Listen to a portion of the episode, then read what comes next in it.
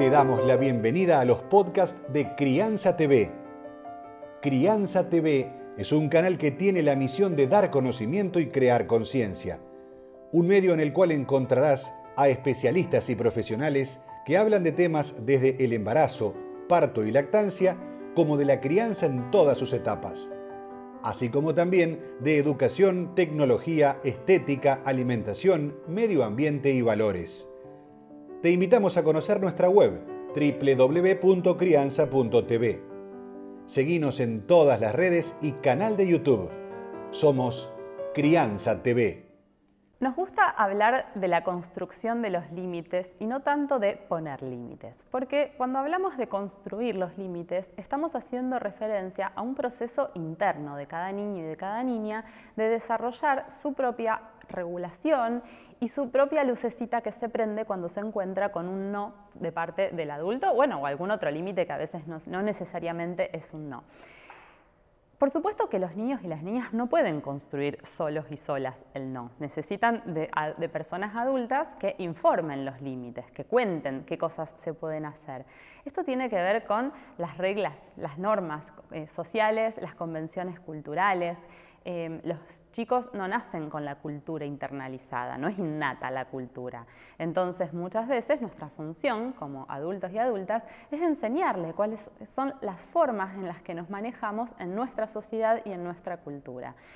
Por supuesto que para que todos los niños y las niñas internalicen estos límites y los construyan, vamos a tener que repetir muchas veces cuáles son las cosas que se pueden y cuáles son las cosas que no.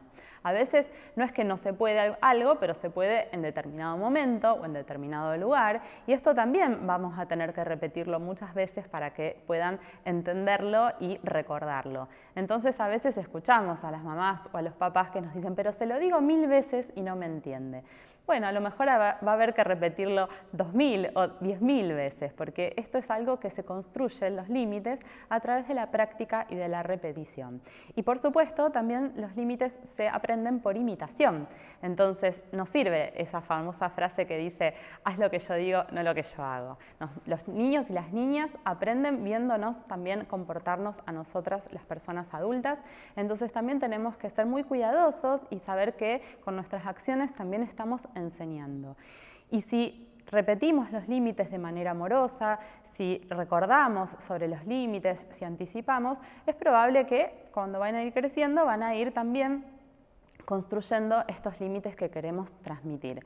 No es cierto que para construir límites se necesite del uso de la violencia, no es cierto que se necesite castigar o amenazar a los niños y a las niñas para educarlos.